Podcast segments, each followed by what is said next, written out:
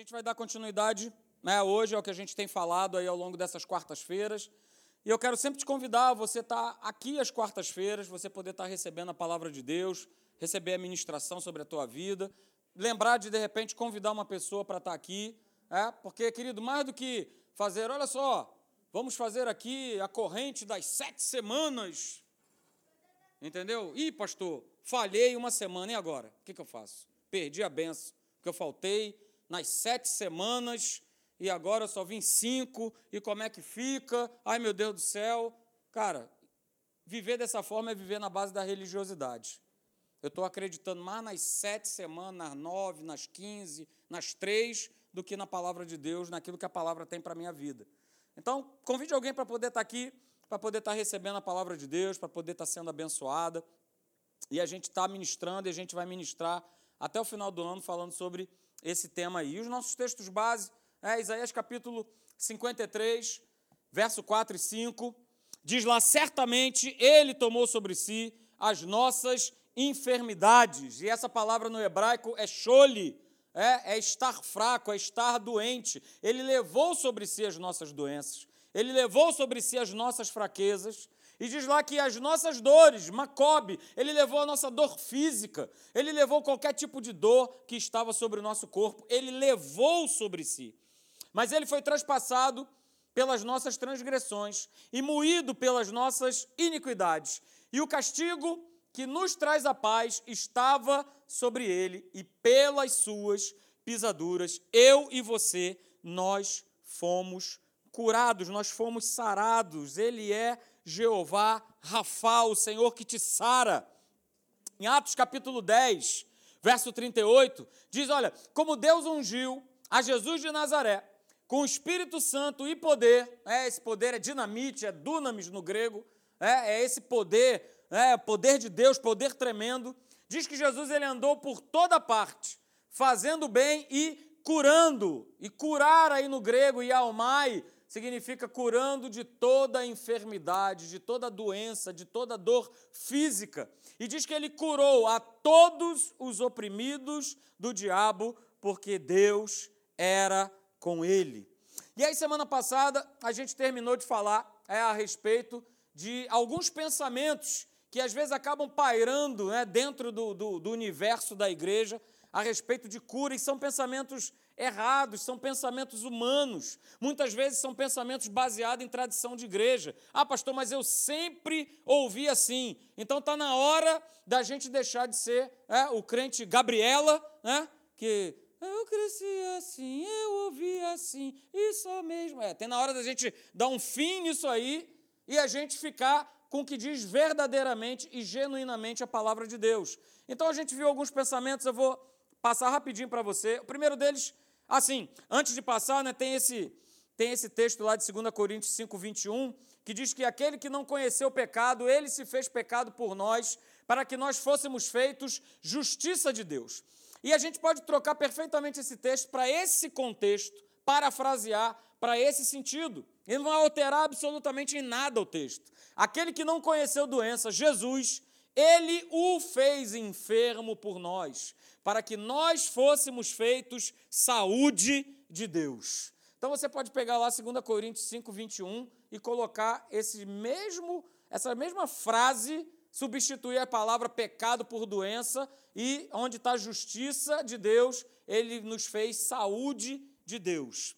E aí sim, continuando, a gente falou sobre alguns pensamentos errados, é, e a gente viu alguns aí. O primeiro deles que a gente viu é de que doença é uma bênção, doença nunca será bênção, doença sempre será maldição. Doença sempre será maldição na vida do homem, ela nunca será bênção. A gente viu também o segundo pensamento errado sobre cura, que é esse: é que doença pode ser uma punição enviada da parte de Deus. E muitas pessoas abraçam isso. Ah, pastor, eu estou sendo punido. Eu sei porque eu estou passando por isso, porque olha, há dois anos atrás, eu fiz isso e aquilo outro e tal, tal, tal. Cara, Deus, ele não é o Deus punidor. Deus, ele não é o Deus castigador. Deus é o Deus que corrige. Deus é o Deus que nos ama e por ele nos amar, ele nos corrige, ele nos instrui e ele nos orienta. mas ele não é o Deus castigador, ele não é o Deus punitivo. E se nós criamos assim, temos que apagar, temos que deletar isso da nossa cabeça. Porque ele não é o Deus que pune, ele é o Deus que ama. Amém? E o terceiro pensamento errado, que muitas vezes as pessoas, até dentro da igreja, declaram, elas falam assim: olha, eu mereço estar doente. Porque já afinal de contas, é, eu mereço estar doente, então porque eu mereço estar doente, eu também mereço ser punido, porque afinal de contas eu pisei na bola e aquela história toda. Mas a gente viu lá no Salmo 103, verso de número 10, que ele não nos trata segundo os nossos pecados e ele não retribui consoante as nossas iniquidades. Porque já pensou se Deus fosse fazer isso com cada um de nós? Esse lugar aqui ia estar vazio, né? Não ia ter ninguém aqui para contar a história. Pô, pastor, nem você, muito menos eu.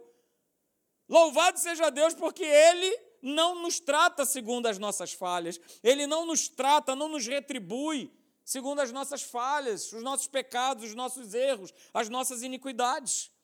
Então, querido, tira da tua cabeça essa história de não, é, eu mereço. E aí eu estou falando de pensamento errado sobre cura, mas tem muito pensamento errado sobre outras áreas. É, eu mereço, pastor, está passando por essa situação. Né? Afinal de contas, né, Deus né, é amor, mas Ele é fogo consumidor. Cara, você está fazendo uma salada de fruta aí com Deus. Tem nada disso, ok? Não tem nada disso. Deus, ele realmente ele é amor, ele te ama, é, e você precisa, como eu falei aqui quarta-feira passada, estar tá debaixo desse guarda-chuva maravilhoso. É óbvio. E aí pode cair os canivetes do demo e você não vai ser atingido.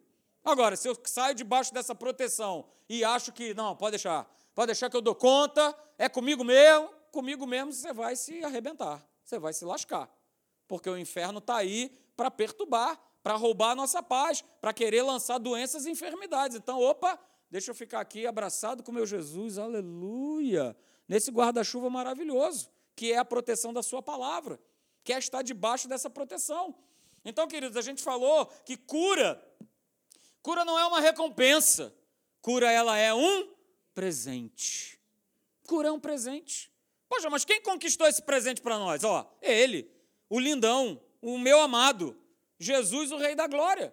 Ele conquistou, conquistou e nos deu. Nos deu por direito, nos deu como herança. Olha só, eu não fui lá para a cruz só para salvar vocês da morte do inferno, não.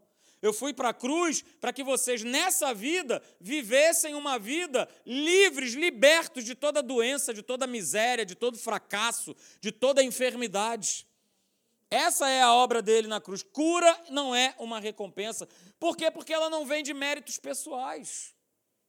A gente não leu lá no Salmo 103,10? Ele não retribui as nossas iniquidades, as nossas falhas, da mesma maneira que ele também não vai retribuir porque eu faço mais ou menos para ele. Não é questão de mérito, é questão da obra da cruz. Quem mereceu foi ele. Ele mereceu.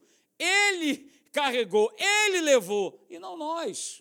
Então, cura, ela é uma recompensa é, e não. Aliás, cura não é uma recompensa, e sim é um presente, é um dom dado por Deus para quem? Para todos aqueles que creem. Óbvio, existe uma condição. A condição qual é? Crer. Crer que ele já levou sobre si as minhas doenças e as minhas enfermidades. O quarto pensamento errado que nós vimos foi esse. É? E muita pessoa acha que Deus ele tem um propósito com a doença. É, ah, pastor, mas tem, é, tem um propósito, Deus sempre tem um propósito. Cara, Deus não tem propósito no sofrimento, porque doença e enfermidade traz sofrimento não só para aquele que está doente, como para todas as pessoas que estão ao redor. Para toda a família, para amigos, parentes, vai trazer prejuízo. Então, olha só, Deus não é óbvio, Deus não tem propósito da doença. Porque o propósito da doença, o propósito do inferno é trazer sofrimento, é trazer angústia, é trazer dor. Então, queridos, a gente falou aqui semana passada, né? Deus, ele não é, diga, ele não é, ele não é o autor da doença. Então, se eu pensava dessa maneira, não pense mais. Porque ele não é o autor da doença, muito pelo contrário, ele é o autor da vida. Ele é o autor da saúde. Ele é o autor da saúde, ele é o autor da vida. Ele é o autor da vida. É? O autor da doença, você sabe quem é. Ele veio para roubar, matar e destruir, para jogar doença, para trazer sofrimento. Ele é esse autor, ok? E aí, o último pensamento que nós falamos semana passada é o tal de se for da vontade de Deus. E muita gente acaba usando para tudo na sua vida. Não, pastor, é mais fácil esse negócio de vontade de Deus, porque crer dá trabalho. Cara, confiar em Deus, naquilo que já está estabelecido na sua palavra, cara, é que nem receita de bolo. É seguir e você saber que no final vai dar certo. Não tem como falhar, não tem como dar errado. Se você seguir exatamente o que diz esse livro, seguir exatamente aquilo que o Espírito Santo fala no teu coração, não tem como dar errado. Não tem como falhar, não tem como fracassar. Então, às vezes, a gente joga muito para esse, não, seja vontade de Deus, seja feita a vontade de Deus. Não, mas se for da vontade de Deus, que ele é curado. Olha só, nós já sabemos, a gente está falando sobre cura divina. A gente já sabe qual é a vontade de Deus a respeito de cura. Sabe ou não sabe? Nós sabemos. A vontade dele é que eu e você, nós vivamos e andemos sarados e curados. Deus não nos criou para que a gente vivesse capengando por aí.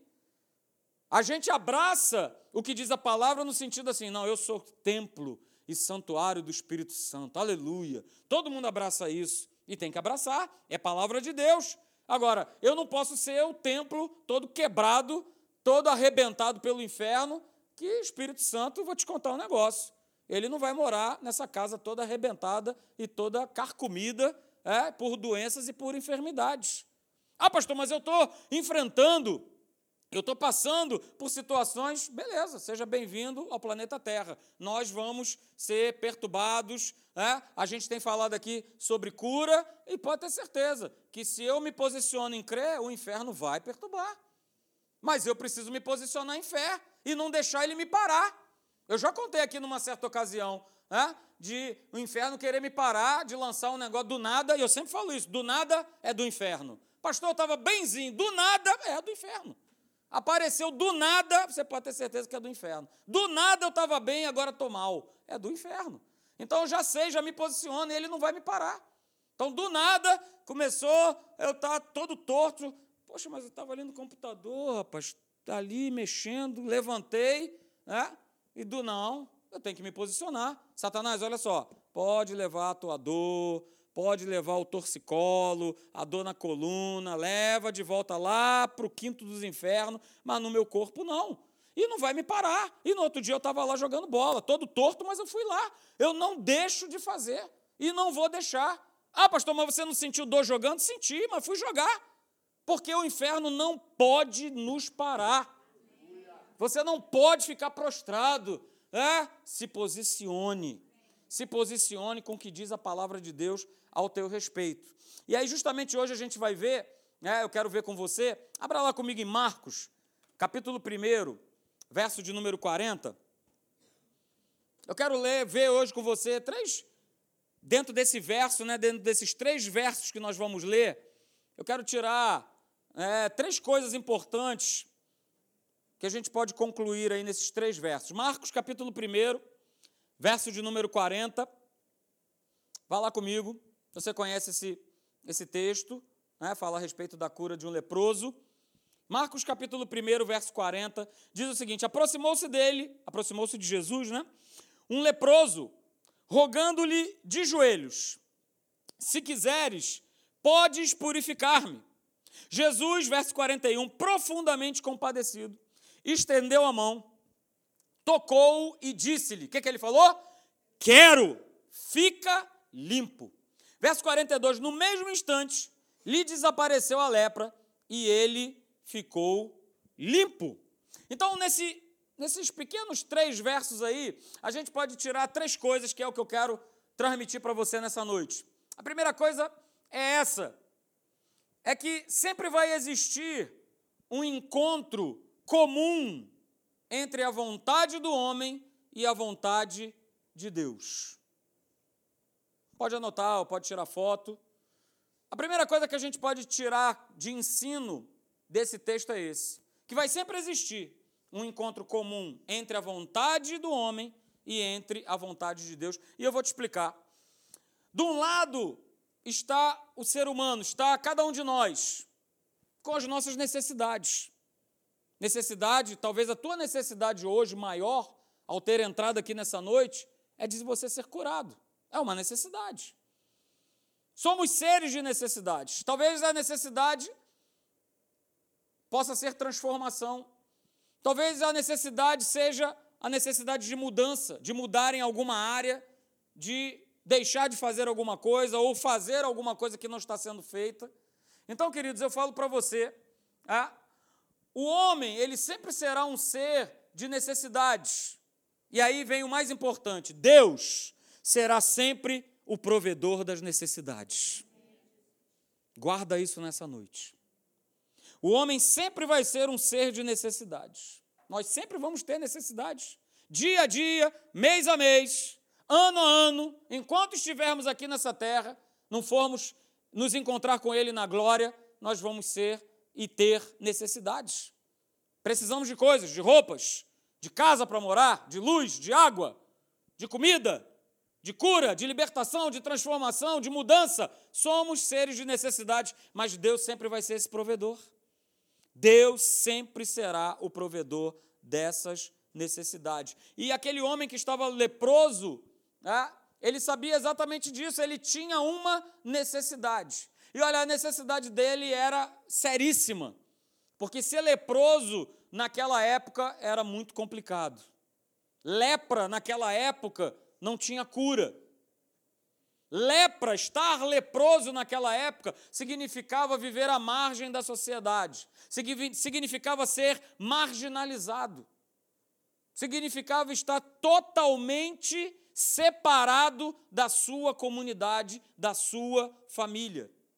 Ser leproso naquela época significava, é, de uma maneira simples, perder todas as coisas perder trabalho, perder família e perder amigos. Mas aquele homem ele tinha uma necessidade. E o Senhor Jesus ele foi o provedor daquela necessidade. E eu falo para vocês nessa noite, anote aí, a vontade de Deus, que muitos têm e acham que é misteriosa e complicada, não é. A vontade de Deus é que o homem ele saia de toda e qualquer situação, seja de doença, seja situação de prejuízo, seja situações de destruição, seja de situações de angústia, seja de situações de prisão. Essa é a vontade de Deus para o homem. Deus não quer que o homem viva doente, no prejuízo, destruído, angustiado, preocupado, aprisionado. Essa não é a vontade de Deus para o homem, e muito menos para nossas vidas, que somos novas criaturas. Essa não é a vontade de Deus. Diga, não é. Não é a vontade dele. Não é. Não é a vontade de Deus. E aí eu quero que você abra lá comigo, em Lucas, capítulo 4, verso 18. Eu acho que eu vou ler esse texto todo quarta-feira. Eu sou eu sou apaixonado por esse texto. Lucas capítulo 4, verso 18. Porque esse texto é demais, queridos. Esse texto, ele é assim, sabe, é, é um ponto final na obra maravilhosa de Jesus. E ele deixa isso muito claro logo no primeiro momento, logo na abertura do seu ministério. Abra lá comigo, Lucas capítulo 4, verso 18. Diz lá no verso 18: O Espírito do Senhor está sobre mim, pelo que me ungiu para evangelizar os pobres ele me enviou para proclamar libertação aos cativos e restauração da vista aos cegos, e para pôr em liberdade os oprimidos. Verso 19: e apregoar o ano aceitável do Senhor. E aí ele diz lá no verso 20: tendo fechado o livro, ele devolveu ao assistente dentro do templo, dentro da sinagoga, melhor dizendo, e ele se sentou. E todos na sinagoga tinham os olhos fitos nele. Verso 21, e esse é o verso tremendo, aleluia. Então Jesus ele passou a dizer-lhes: Olha, galera, deixa eu te falar uma coisa. Vocês acabaram de ouvir o que eu falei? Então deixa eu falar uma coisa. Hoje se cumpriu a escritura que vocês acabaram de ouvir. Nossa, aleluia. Já podemos levantar e vamos embora. Vamos embora, gente. Ele estava nas mãos com o livro do profeta Isaías. Isaías capítulo 60, ele estava com ele na mão. E ele falou: Olha só, cara, o Espírito me ungiu. O Espírito me ungiu para pregar, para libertar, para trazer cura, para trazer salvação, para pôr em liberdade todos aqueles oprimidos, para livrá-los da destruição, para livrá-los da prisão. Queridos, foi a primeira coisa, saiba disso nessa noite, foi a primeira coisa que Jesus disse publicamente. Foi a primeira coisa que ele falou publicamente no seu ministério.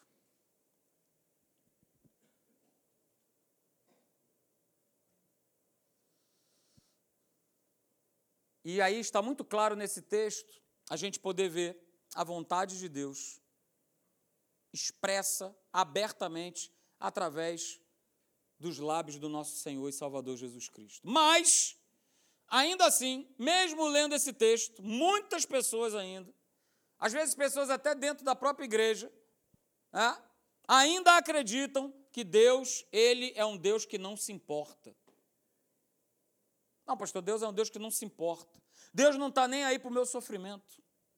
Não precisa levantar a mão. Talvez você já tenha dito isso alguma, em algum momento da tua vida. Deus não está nem aí para o meu sofrimento. E aí, às vezes, a gente acaba declarando isso porque somos desconhecedores, somos ignorantes a respeito dessa vontade. Nós vimos, né? Deus ele não é o autor do sofrimento.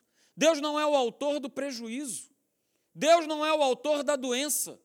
Deus não é o autor da destruição. Ah, pastor, mas por que, então que as pessoas vivem nessa situação? Oh, oh, nobres acadêmicos da fé. O mundo jaz no maligno. E enquanto as pessoas não resolverem entregar as suas vidas ao domínio e ao controle do Senhor Jesus, vão andar nessa situação. Sempre no prejuízo, sempre na destruição, sempre sofrendo de alguma coisa. Queridos, guarde isso nessa noite.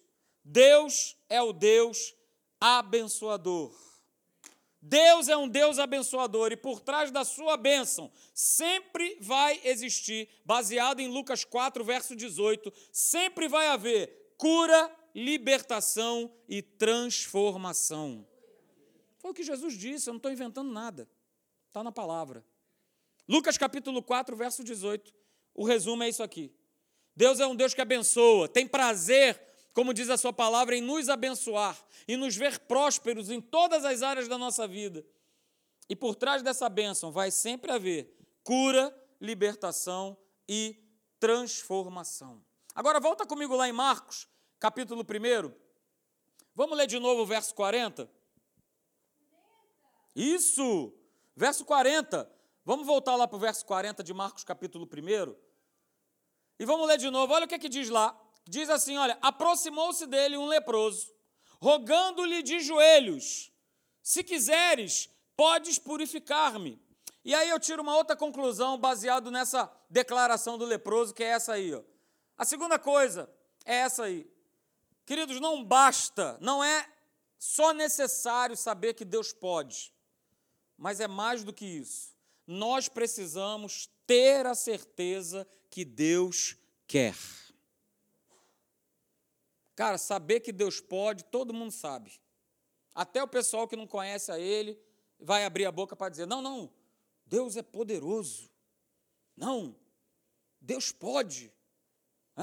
Até aquele profeta, aquele cantor, acho que vivia, o Júlio andou com esse, com esse cantor cristão aí, né, tocou até junto com ele, que dizia: Olha, andar com fé eu vou, porque a fé não costuma falhar. Entendeu?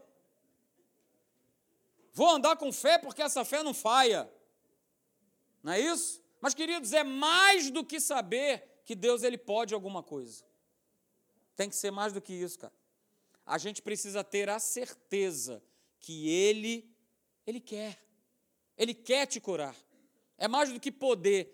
Poder a gente sabe que pode, mas eu tenho que ter essa certeza. Nós temos que ter certeza que é vontade de Deus vivermos curados e saudáveis. Que é a vontade de Deus, que Ele é o nosso sustento, que Ele é o poder vivo para as nossas vidas. E que essa vontade tem que ser a base da minha maneira de viver. Como está escrito lá em 1 João, capítulo 5, verso 14 e 15. Lá no final, lá de 1 João, capítulo 5, verso 14 e 15, diz assim: E essa é a confiança que temos para com Ele, que se pedirmos alguma coisa, segundo a Sua vontade, Ele nos ouve. Verso 15: E se sabemos que Ele nos ouve, quanto ao que lhe pedimos, estamos certos. Diga, certos. Certos de que obtemos os pedidos que nós temos feito. É baseado na Sua vontade é baseado na certeza que eu sei que Deus ele quer me curar. É certeza que Deus ele quer me abençoar. Ele quer. É mais do que saber que pode. Porque às vezes a gente sabe que pode uma série de coisas, mas a gente não tem certeza se realmente a gente quer. Às vezes isso acontece com nós mesmos. Não, pastor, eu sei que eu posso, mas entre saber que eu posso e saber que eu quero, realmente há uma diferença. E eu não posso olhar para esse Deus todo-poderoso, esse dunamis, essa dinamite, pronta para explodir e abençoar a nossa vida, e falar: Poxa, mas será que Ele quer? Será que Ele está querendo me curar? Será que Ele quer ou será que Ele não quer? Queridos, eu falo para vocês, anota essa frase. A fé que funciona é a fé que sabe que Deus é poderoso. Ok. Mas essa fé, essa mesma fé, também sabe que Deus deseja cumprir a sua palavra na nossa vida. Ok, eu sei que Ele é poderoso. Ele é poderoso. Uh, que maravilha! Mas eu também preciso ter a certeza que Deus ele quer cumprir a sua palavra na minha vida. Eu tenho que estar certo, eu tenho que estar plenamente certo que aquele que começou boa obra em Cristo Jesus, ele vai completar. Não vai ficar pelo meio do caminho absolutamente nada na minha vida nem na sua. Você recebe isso? Porque eu creio dessa forma. Não vai ficar nada pelo caminho. Minha família não vai ficar pelo, meu, pelo caminho. O meu trabalho não vai ficar pelo meio do caminho. Não vai ficar. Pessoas que eu oro, que são da minha família, que hoje não têm a Jesus, não vão ficar pelo meio do caminho, porque eu sei o que está escrito na palavra de Deus, que basta eu crer que toda a minha casa vai ser salva.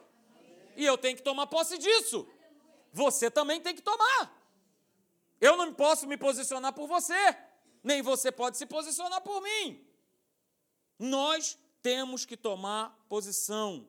Agora, se eu tomar a posição de dúvida, em relação ao desejo de Deus para a minha vida, eu não vou obter absolutamente nada. Se me faltar conhecimento no que diz respeito ao que é a vontade de Deus para a minha vida, eu vou sofrer. A gente tem o exemplo de Jó, né? Jó ele declara lá em Jó, capítulo 42, verso 5. Ele tinha um conhecimento. Ele sabia que Deus podia, que ele era poderoso. Mas ele fala lá no verso 5: Olha, eu sabia, eu te conhecia de ouvir falar. Mas ele fala assim: Olha, mas agora né, eu tenho conhecimento, eu sei qual é a tua vontade. Numa versão fala isso, né, na versão que a gente mais utiliza, é, ah, mas agora os meus olhos te veem. O que ele estava querendo dizer é o seguinte: olha só, agora é face to face, agora é chaparia. Sou eu contigo, tu comigo, eu sou do meu amado, ele é meu. Agora a gente está misturado, não tem como mais desmisturar. Não tem como mais separar, porque antigamente era assim: tem hora que eu me misturava, tem hora que eu saía. Tem hora que eu me misturava, tem hora que eu saía. E tem a crentalhada que fica nessa. Eu vou para cá, agora eu estou com Deus, agora eu não estou. Ih, comigo não está, está contigo, está contigo, Deus. Pega, agora pega, agora está comigo. E a gente vai brincando com Deus. E a gente vai vivendo Deus à nossa maneira, do jeito que nos convém do jeito que agora está tudo relax, está tudo certo. E aí a gente vai começando a abraçar uma série de conceitos errados por pura falta de conhecimento revelado dessa palavra. Pura falta de conhecimento. A terceira coisa e última, falando a respeito desse texto de Marcos, capítulo 1, verso 40, anote aí, por favor. É claro, existe uma distância real para que as vontades tanto do homem como a de Deus elas venham se encontrar. Existe uma distância, No verso 40 que a gente acabou de ler, né, diz que aproximou-se dele um leproso, rogando-lhe de joelhos, hein, dizendo: Olha, se quiseres, pode me purificar. Mas a questão não é essa. A questão é: o cara que está com lepra se aproximou de Jesus, o que você acha que ele veio querer fazer com Jesus? Ele veio se aproximar de Jesus. O cara era leproso, ele não podia, ele não podia ter contato com outras pessoas. Já começa por aí. Tá? Ele tinha que andar com, com uma, uma sinetinha, né? gritando: leproso, leproso, ó leproso, ó leproso. 30 ovos. Não, opa, não é isso que ele falava, não. Leproso, leproso, leproso. Mas diz que ele tentou se aproximar de Jesus. Ele tentou se aproximar de Jesus. Pastor, ele tentou se aproximar de Jesus para quê? Para ser tocado. Ele queria ser tocado por Jesus. Certamente ele já conhecia, já tinha ouvido falar a respeito da fama de Jesus. É, ele, ele se pôs a uma distância para para que Jesus pudesse tocar. Mas o que eu quero mostrar para você não é, não é uma distância é, física, ok? Não quero mostrar para você, e o ensinamento não é uma distância falando a respeito de distância física, falando a respeito de, de, de metragem, não é isso. A questão é o quanto eu e você, e aí se encaixa nisso que eu estou falando, nessa distância, o quanto eu e você nós temos aberto o nosso coração para Cristo. Essa é a questão. Hello, somebody. Estou junto com você nessa. O quanto eu tenho aberto o meu coração para Jesus? O quanto você, o quanto nós temos aberto o nosso coração para Deus? Porque às vezes a gente pode falar, não, pastor, eu tenho aberto o coração. Ok, o jovem rico também abriu o coração para Jesus. Marcos capítulo 10. Ele abriu o coração para Jesus. Abriu ou não abriu? Abriu. Senhor, olha só. Beleza, eu quero andar contigo. E aí? Tens observado os mandamentos? Pá, e bola? E, pá, ah. Opa, tem cumprido, olha aí. Estou preenchendo aqui os requisitos, ó. Uh, uh, uh, uh, agora. É agora, hein? Vou fazer parte do teu ministério. É agora, Jesus. É agora. É agora. É, é, mas, olha só, vende tudo que tens. E dá...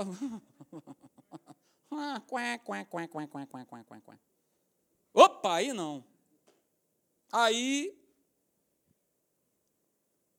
Ou seja, o jovem rico, ele estava com o coração dele em Deus? Estava. Mas não todo ele estava somente com uma parte. E queridos, Deus não trabalha com parte. Ele não divide a sua honra, a sua glória com ninguém. Para que o homem não venha dizer e bater no peito: Fui eu. Eu me preparei. Eu fiz. Eu aconteci. Não tem essa.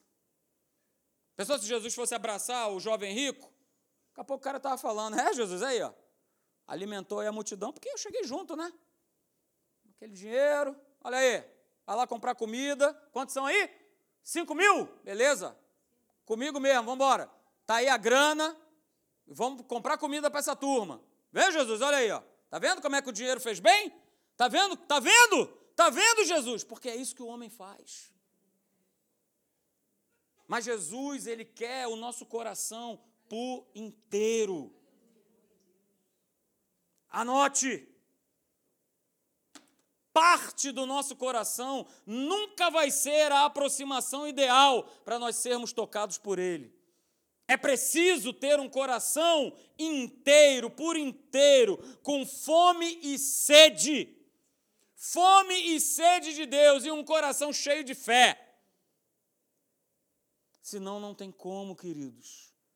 Deus não trabalha com partes, Ele trabalha com um todo, que é o nosso coração. E às vezes a gente não vê a manifestação de Deus na nossa vida porque a gente quer entregar a Deus partes. A gente quer fazer partes. Ah, pastor, mas aí vem também do diabo, do inferno. Pode, pode do inferno. O famoso Deus sabe. Pastor, Deus sabe. Deus sabe que eu trabalho muito.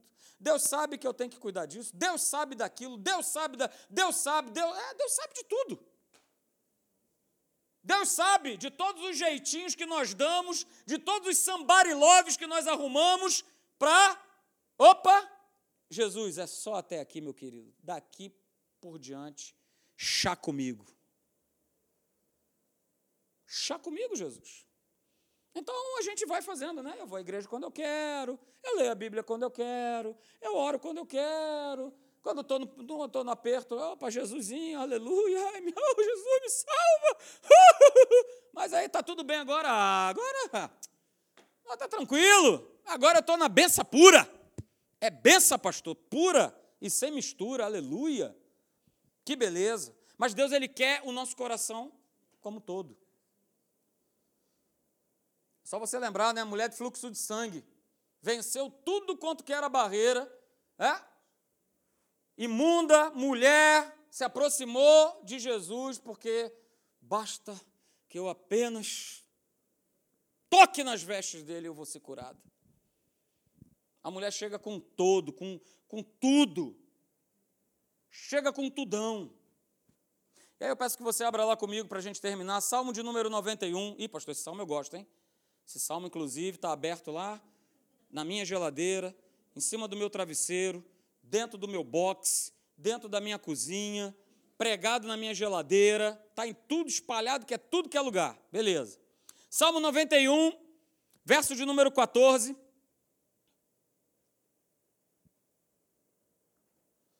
Salmo 91, 14 diz assim: Porque a mim se apegou com amor, eu o livrarei Poloei a salvo. Veja que isso aqui são tudo promessas de Deus, de proteção, ok? De bênção, promessa, só promessa, promessa, promessa, beleza. Porque a mim se apegou com amor, eu o livrarei, poloei a salvo, ele me invocará e eu lhe responderei. Na sua angústia eu estarei com ele, livrá-lo-ei e o glorificarei. Saciá-lo-ei com longevidade e lhe mostrarei a minha salvação. Amém? Não, amém nada, você não está lendo a Bíblia.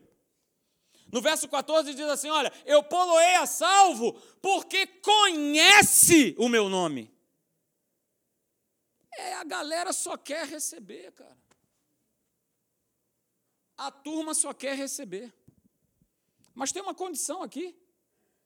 Ih, pastor, ih, pastor, passou, eu nem vi. Tem que conhecer o nome dele, né? Tem que conhecer o nome dele. Tem que, tem que ser de todo o coração. Tem que ser com tudo.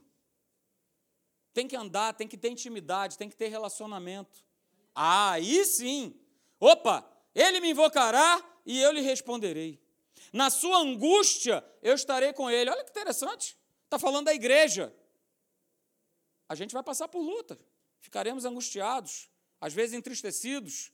Mas olha só, ele vai estar sempre conosco. Ele vai estar sempre com cada um de nós. E ele diz assim: Olha, eu vou livrá-lo. Eu vou saciar vocês com longevidade, com muitos dias, eu vou mostrar a minha salvação. E está falando a respeito, olha, de salvação, né? de sozo no grego. Apesar desse texto aí estar tá escrito no hebraico, mas é o mesmo significado. Olha, eu vou mostrar a minha cura, eu vou mostrar o meu milagre, eu vou mostrar a minha bênção, eu vou mostrar como é bom viver comigo. Esse é o nosso Deus eu entrego para ele o meu todo. Deus ele não quer você fatiado. Deus ele quer você por inteiro. Ele quer o teu coração, ele quer um coração é, sedento, faminto por ele e cheio de fé. Amém, queridos?